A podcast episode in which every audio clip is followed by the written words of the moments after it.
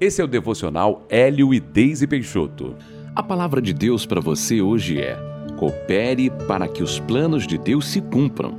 Eclesiastes capítulo 3, versículo 17 diz que: Pois há tempo para todo o propósito e para toda obra.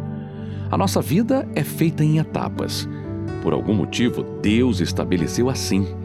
Deus começa a nossa construção hoje porque já tem previsto onde quer que cheguemos mais à frente. Ele já tem planejado o que alcançaremos e em que tempo isso deve acontecer, pois Ele tem o melhor para nós. Às vezes, uma área da nossa vida é construída mais rapidamente do que outras. Se isso acontece, não é porque Deus quer nos punir, mas porque há um propósito. Há também outro fator bastante determinante para o tempo desta construção: o nosso comportamento. Será que estamos atrapalhando ou cooperando com Deus para que seus planos se realizem? Será que, se tivéssemos ouvido a sua voz em determinada época e obedecido ao que ele falou, poderíamos estar mais adiantados?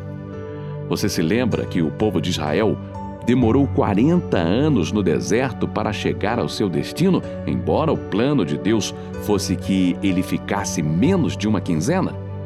Temos que estar dispostos a seguir o que Deus nos diz para chegarmos aonde Ele quer que cheguemos. Para que exista uma mudança de patamar, temos que ser aprovados nas etapas anteriores. Subimos de degrau em degrau Ninguém entra na faculdade sem ter passado pelos ensinos fundamental e médio, não é? Não podemos queimar etapas. Existe um percurso com uma direção a seguir. Nós vamos chegar ao nosso destino, mas não podemos atrapalhar com a nossa pressa, com a nossa insubmissão, murmuração e independência de Deus deixando que as nossas próprias ideias conduzam a nossa vida. Coopere com o milagre. Seja mais observador, atento e ligado na obra que Deus quer fazer em você. Persevere no propósito que Ele tem para a sua vida e a etapa seguinte chegará logo, levando você a um patamar mais elevado.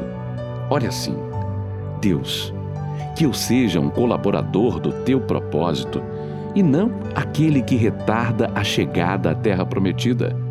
Dá-me mais sensibilidade e discernimento para que eu possa perceber claramente a direção que o Senhor me aponta e eu possa seguir por ela, passando pelas etapas até chegar ao teu melhor para mim. Em nome de Jesus. Amém.